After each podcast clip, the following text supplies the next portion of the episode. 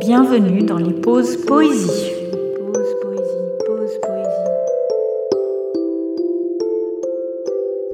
Aujourd'hui dans les pauses poésie, La fée par Victor Hugo. Viens, bel enfant, je suis la fée. Je règne au bord où le soleil, au sein de l'onde réchauffée, se plonge éclatant et vermeil.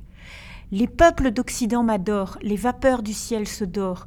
Lorsque je passe en les touchant, reine des ombres léthargiques, je bâtis mes palais magiques dans les nuages du couchant.